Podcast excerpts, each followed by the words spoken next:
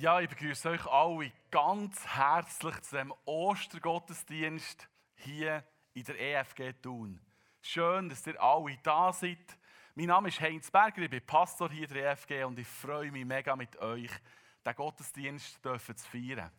Es ist ein spezieller Gottesdienst. Ihr seht es, wir haben hier vorne das Taufbecken. Im Anschluss an den Gottesdienst werden wir noch Taufe durchführen, die aus unserer Sicht nie so gut passt wie Ostern. Bei der Taufe, wo mit dem Untertauchen der Tod von Jesus symbolisiert wird und mit dem Auftauchen der auferstandene Jesus. So bezeugen auch die, die sich taufen lassen, dass mit der Taufe ihr altes Leben im Wasser zurückgelassen wird und durch die Verbindung zu Jesus Christus ein neuer Mensch auftaucht. Sie ein neuer Mensch geworden. Zu dem aber später.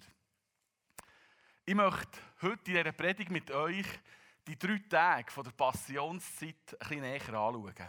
Zuerst der Karfreitag, dann der Ostersamstag und schließlich noch Ostern selber.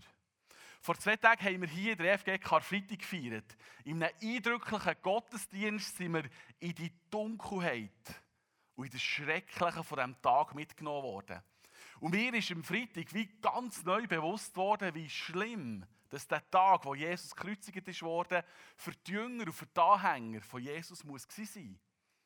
Sie haben Jesus drei, lang, drei Jahre lang begleitet und sind Zeugen geworden von seiner Herrlichkeit und seiner Macht. Er war voller Liebe für die Gebrochenen, für die Unterdrückten, für die Verlassenen, für die Kranken. Seine Worte haben manchmal schon nicht so Sinn gemacht für sie, aber manchmal hat er vom Himmelreich geredet auf eine Art und Weise, wie sie es noch nie haben gehört Er hat Menschen von allerlei Krankheiten, Gebrechen geheilt und hat Autorität über die unsichtbare Macht. Das muss doch der Messias sein. Und sie waren auch ein bisschen stolz, dass sie Teil von dieser Bewegung sind, die Frieden und Gerechtigkeit auf Israel bringen würde. Dabei haben sie vielleicht ein bisschen weniger die Prophezeiungen im Ohr gehabt, zum Beispiel aus dem Jesaja, die wir dann noch sehen werden wo haben davon geredet, dass der Messias einig ein Opferlamm wird sein. Sondern sie haben die Heiligen Schriften so interpretiert, dass der Messias, der Befreier, Israel von den Unterdrückern, sprich von den Römern, wird befreien und das Land wieder zurückgeführt wird ins Königreich, wie es dann zumal unter dem grossen König David war. Was sicher nicht soll passieren und nicht darf passieren, ist, dass Jesus von den Römern umgebracht wird. Das hat mich am Freitag in der Predigt von Rivera ganz neu berührt. Es hat vor Jesus schon einige Juden gegeben, die von sich behauptet dass sie der Messias sind. Von dem her ich wahrscheinlich auch die Juden Jesus am Anfang gar nicht so ernst genommen, weil all die vermeintlichen Messiassen sind alle schlussendlich im Grab gelandet, weil die Römer solche Konkurrenzgötter nicht haben akzeptiert und sie ohne mit der Wimper zu zucken haben umgebracht. Jesus ist aber doch sicher der richtige Messias. Und so haben sie erwartet, dass Jesus seine Macht und Herrlichkeit Israel von dieser brutalen Besetzung wird befreien Aber Jesus hat bis zum Schluss nicht richtig den Eindruck gemacht, dass er dann endlich zu den Waffen greifen will. Das hat die Jünger auch irritiert. Judas, der Judas, so haben wir gehört am Freitag, hat Jesus, glaube ich, auf die Sprünge helfen und hat die Römer verraten. Ja, dann, ja, dann sicher wird Jesus endlich die Herrscher vom Himmel anrufen und in einem noch nie gesehenen galaktischen Kampf Römer vernichten. Und er, Judas, er wäre der, der den Startschuss für die Übernahme vom gelobten Land hat gegeben. Jesus, der umjubelte König von Israel, und er, Judas, an seiner Seite. Aber es ist anders gekommen anstatt dass Jesus, und ich möchte Jesus mal so mit einem Gefäß hier so darstellen, anstelle, dass er ein König für das Volk Gottes ist worden, der aus sich, aus seiner Fülle, das ganze Volk mit Segen übergießt, ist Jesus ganz elendiglich am Kreuz von Golgatha zerbrochen. Sein Leben ist zerbrochen.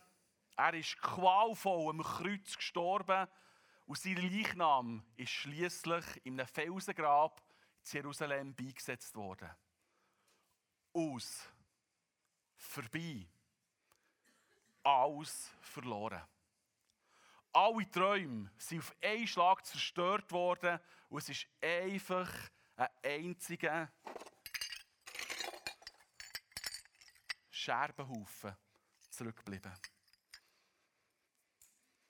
Es scheint, als dass die bösen Mächte der Sieg errungen haben.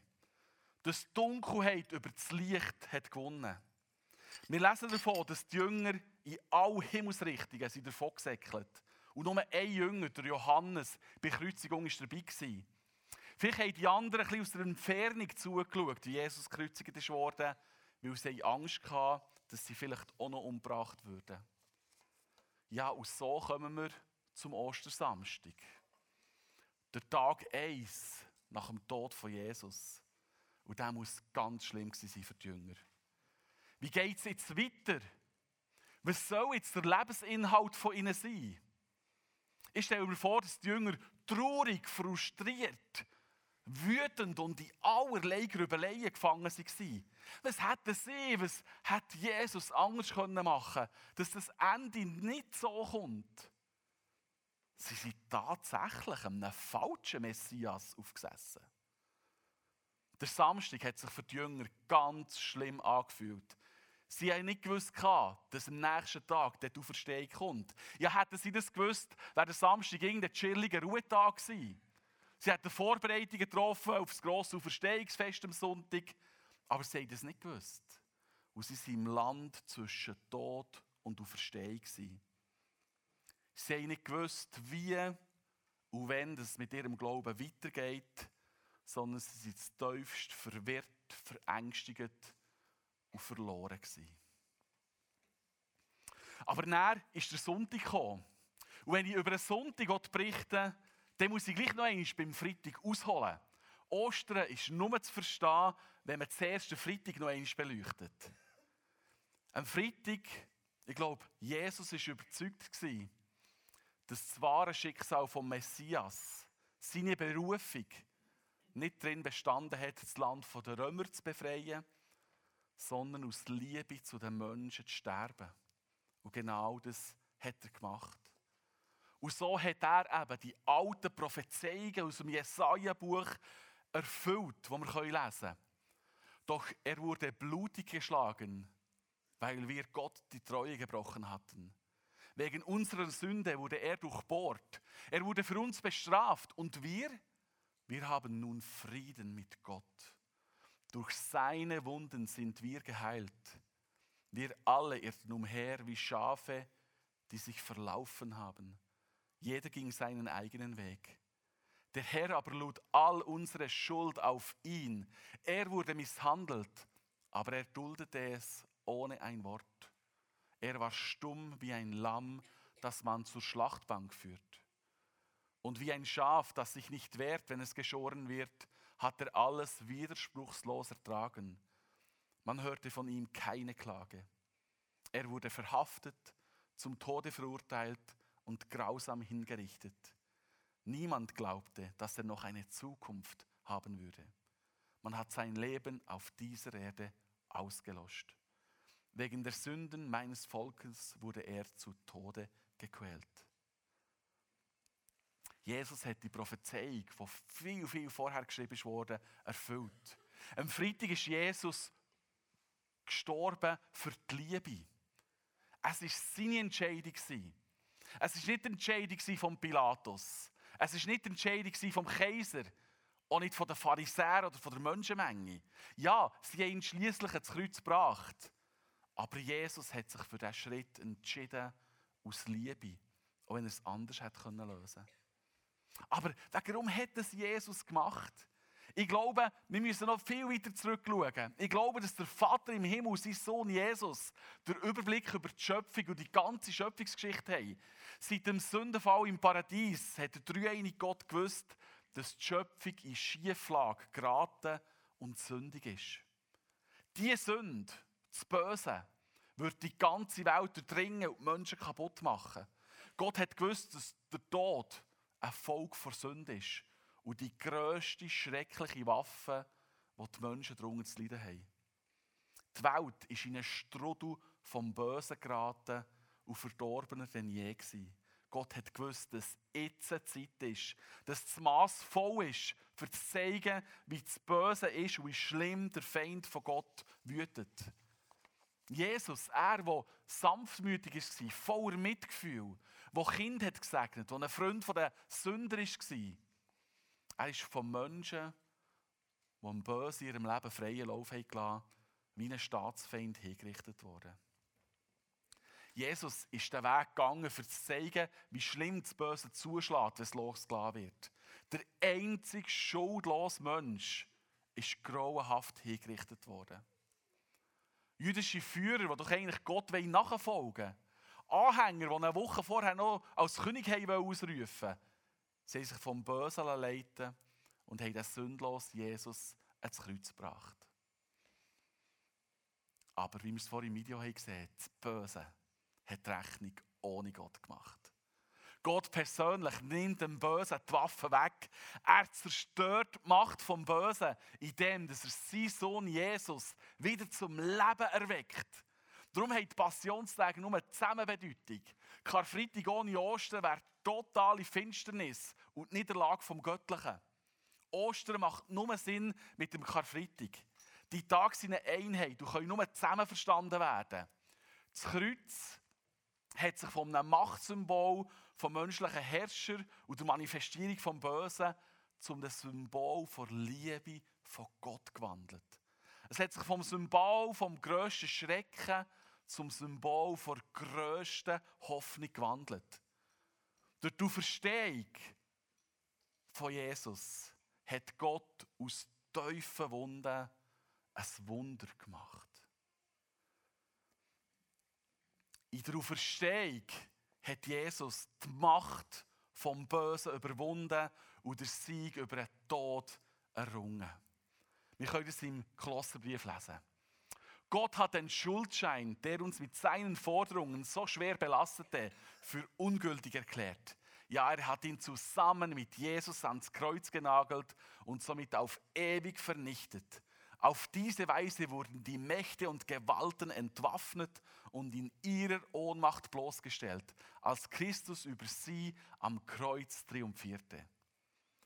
Gott hat durch Opfertod von seinem geliebten Sohn die Macht und Gewalten vom Bösen entwaffnet und sich ihrer Ohn, aus ihrer Ohnmacht bloßgestellt. Was für eine gute Botschaft auch für uns heute, wenn wir vielleicht manchmal auch mit dem Bösen zu kämpfen haben.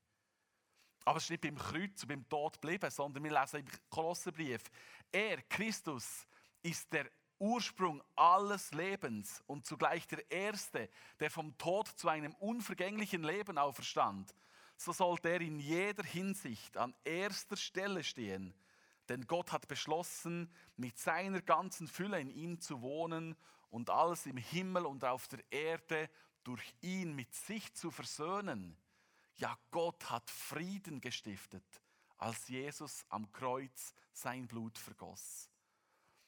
Gott durch die Verstehung die ganze Schöpfung durch Jesus Christus mit sich selber versöhnt.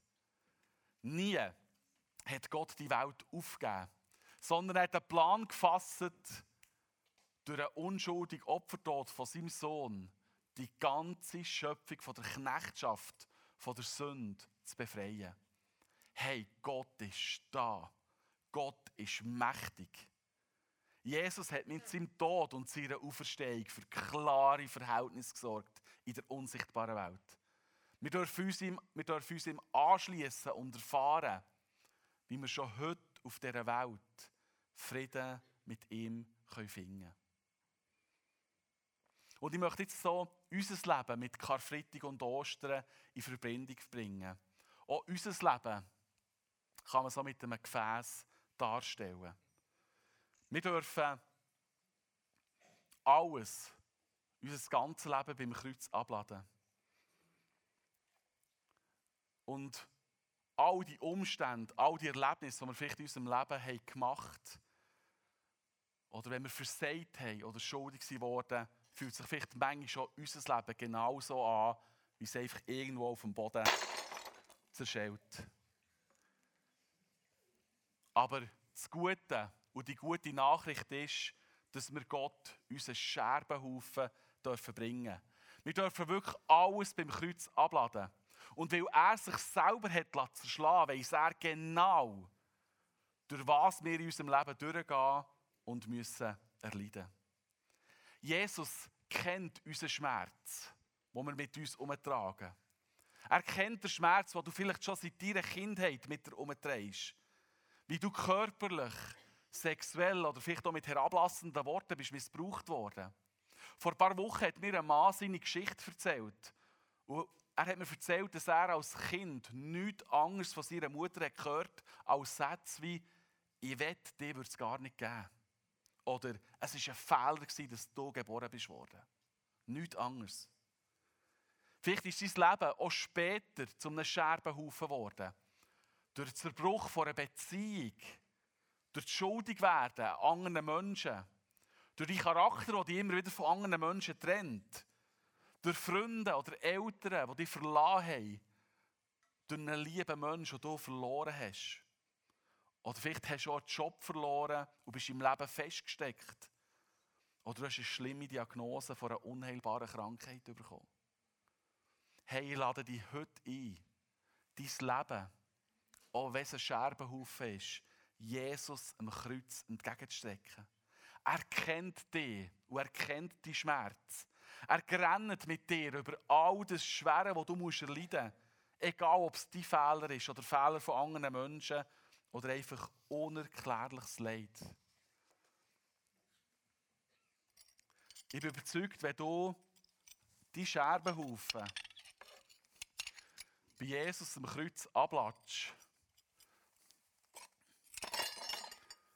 dass die Gott der Hang nimmt und dass er dich durch Jesus wieder herstellen kann zu einem ganzen Gefäß.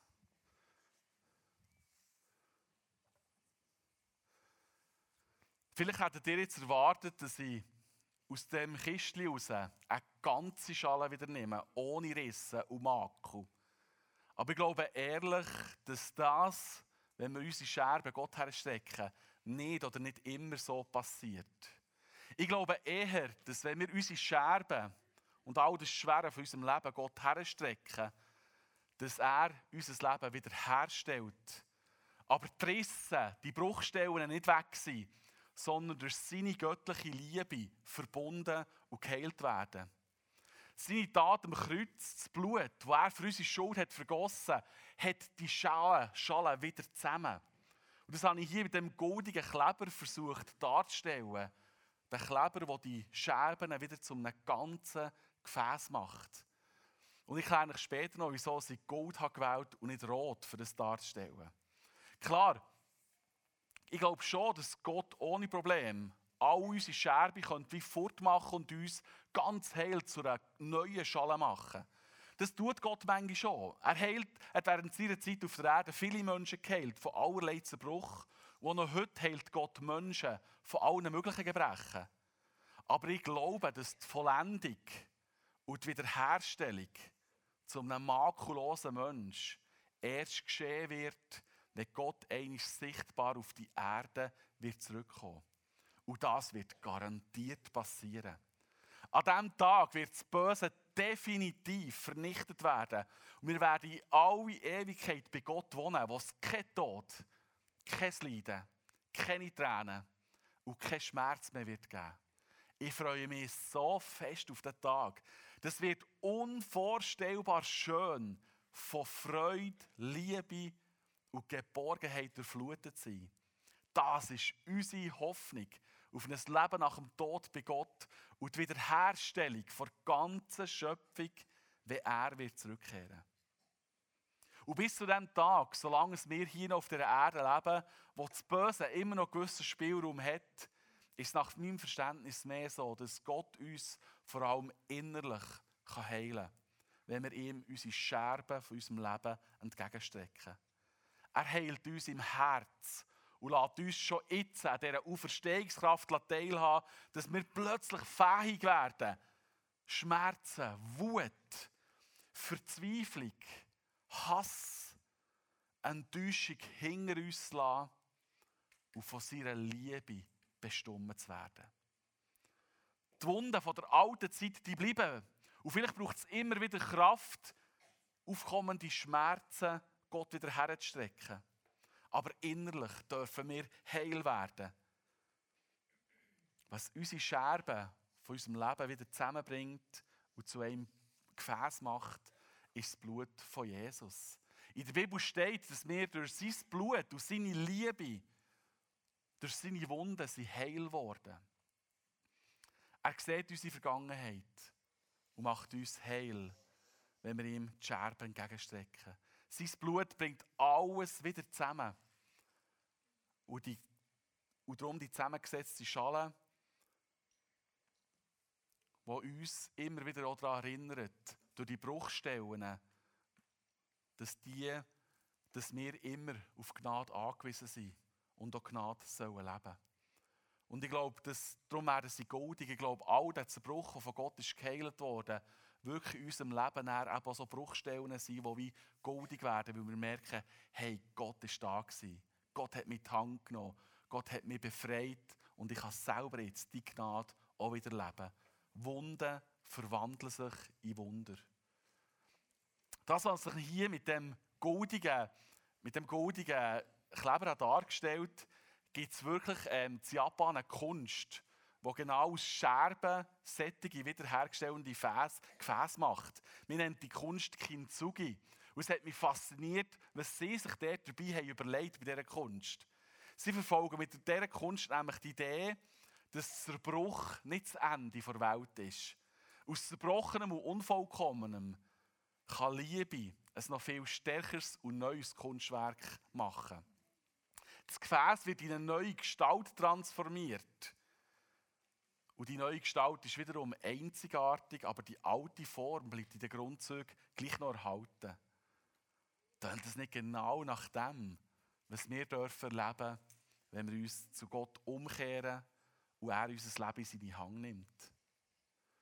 Die seht auf dem Bild jetzt so eine Kentsugi-Schale, wie sie eben die Scherben wieder herstellen und mit dem Gold verbinden. Und wie sie sagen, hey, das gibt Werte dort, die wir aus dem ableiten können, die ich faszinierend finde. Sachen, die ich vielleicht durch den Zerbruch und das Wiederhergestellte merke, die ich mir vergeben sollte. Sachen, die ich anderen vergeben könnte. Sachen, die ich heute dankbar bin und die ich daraus gelernt habe. Träume, die ich vielleicht loslassen muss. Sachen, die ich loslassen sollte. Und genau das soll eben die Schale hier vor darstellen. Ja, und jetzt ist die Frage, wo steckst du heute an diesem Ostersonntag im Jahr 2023? Steckst du vielleicht immer noch im Karfreitag fest? Fühlt sich dein Leben vielleicht mehr tot als lebendig an? Stirbt deine Kraft täglich ein Stück mehr in dir? Siehst du momentan mehr Tod als Leben in deinen Beziehungen, in der Perspektive auf die Zukunft, in deiner Einsamkeit oder in deiner Verzweiflung. Jesus hat im Kreuz all die Gefühle und Schmerzen oder litten. Ja, er hat den Schmerz von der ganzen Schöpfung auf sich genommen.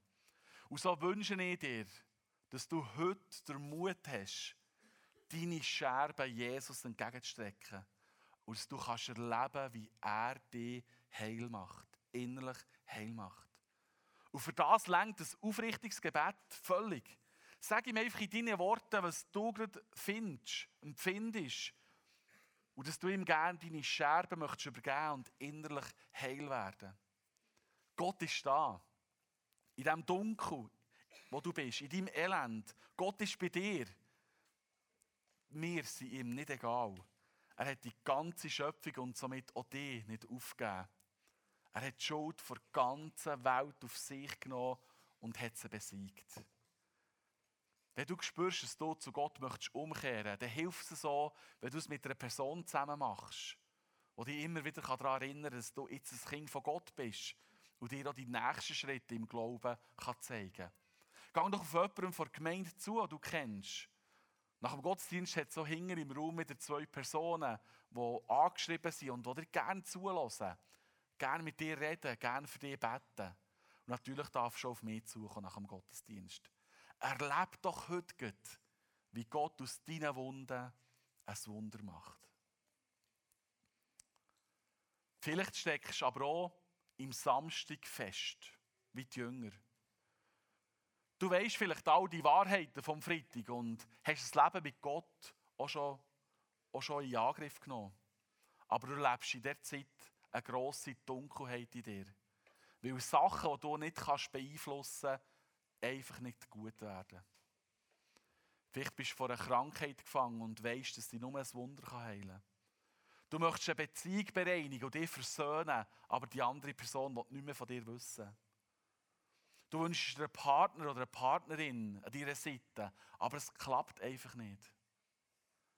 Die wünschen dich sehnlich ein Kind oder noch ein Geschwister, die freuen Kind, aber es will nicht gehen.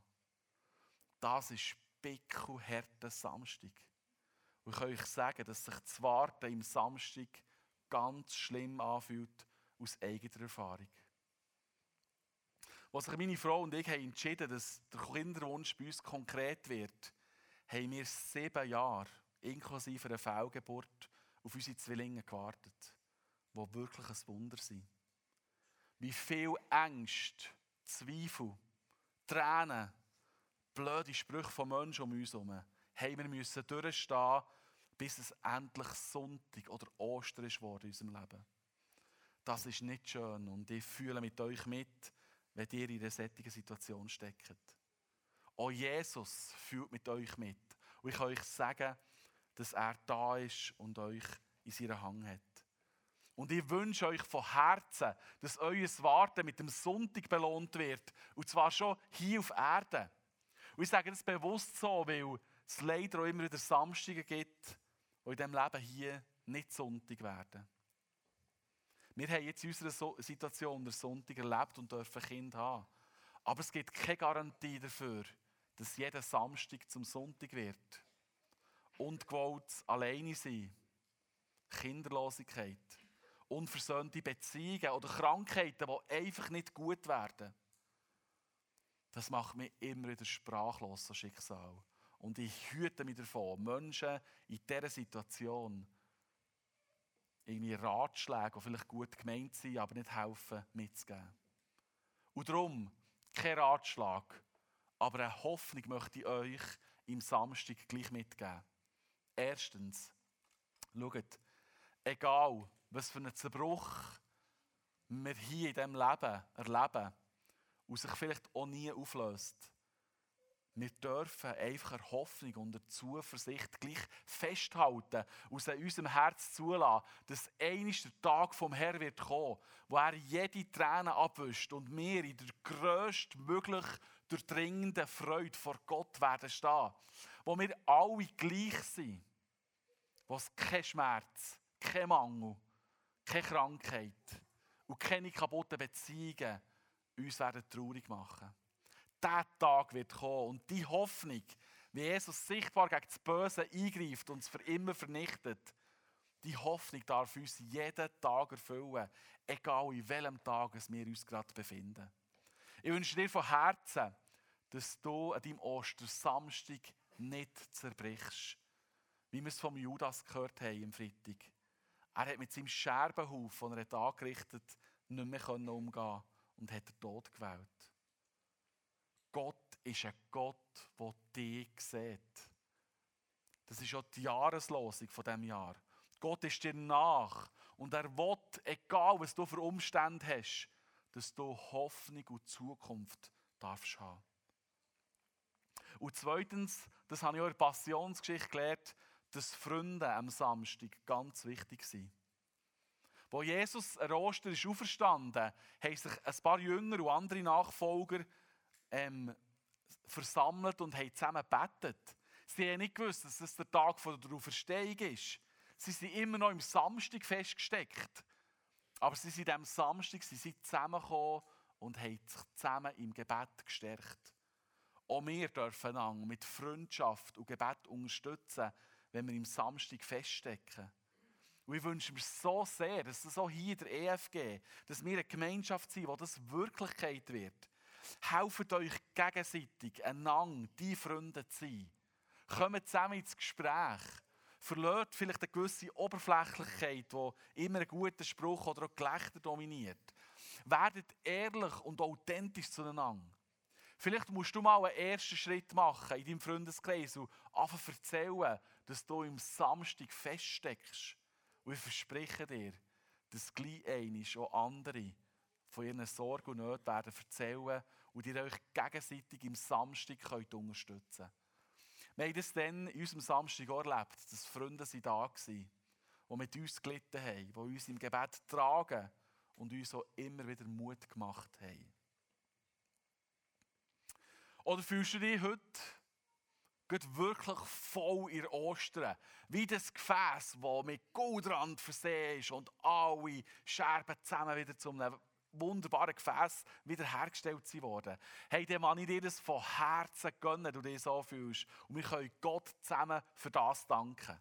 Ich lade dich dazu ein, dass du ein authentischer Christ bist, der im Alltag sein Gefäß, wo je nachdem mehr oder weniger vom Blut von Jesus hat, ist geheilt worden, sichtbar lassen werden. Hey, du bist ein Hoffnungsmensch, der einfach durch das, was Gott in deinem Leben ganz hat gemacht, kann erzählen und anderen Menschen kann Mut machen. Deine Erlebnis kannst du erzählen, von deinen Erlebnissen, wo deine Wunden zu Wunder sind worden und du oder das für andere zu einem Wunder wirst. Und glaub mir, Lass dich nicht von Angst oder Scham irritieren, dass man deine Worte nicht hören will. Ich glaube, viele Menschen merken in dieser turbulenten und auch oft dunklen Zeit, wo wir im Moment drinnen stecken, wenn wir in unsere Welt schauen. Ich glaube, viele Menschen merken überall auf der Welt ganz stark, dass das nicht alles sein kann.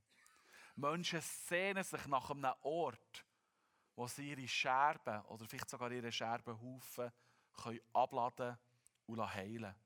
Du bist ein Hoffnungsmensch und kannst so vielen Menschen im Alltag durch Liebe, Freundlichkeit, Frieden, Geduld, Treue, Sanftmut und Glauben zeigen, wer Gott ist und wie man in ihm kann heil werden kann.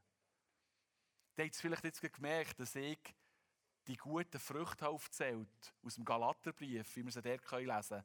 Die guten Früchte, die der Heilige Geist in uns zum Vorschein bringen will. Dort steht nicht, du musst gut können predigen gegenüber deinen Kollegen oder deinen Leuten um dich herum. Du musst nicht grosse Reden schwingen, für dass du kannst ein Wunder sein für andere Menschen.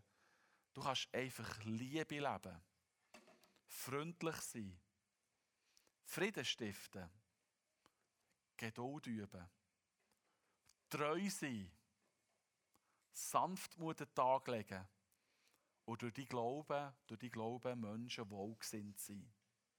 Ich glaube, nach dem sehnt sich jeder Mensch. Vor 2000 Jahren, vor 1000 Jahren, heute und auch morgen. Du hast die Verstehungshoffnung in dir. Teil sie mit anderen Menschen. Und weißt, das ist eine Win-Win-Situation, jetzt teilst mit anderen Menschen. Weil dann erlebst du, wie du anderen Menschen sagen wirst, und das stärkt auch wieder dein Leben und dein Glauben.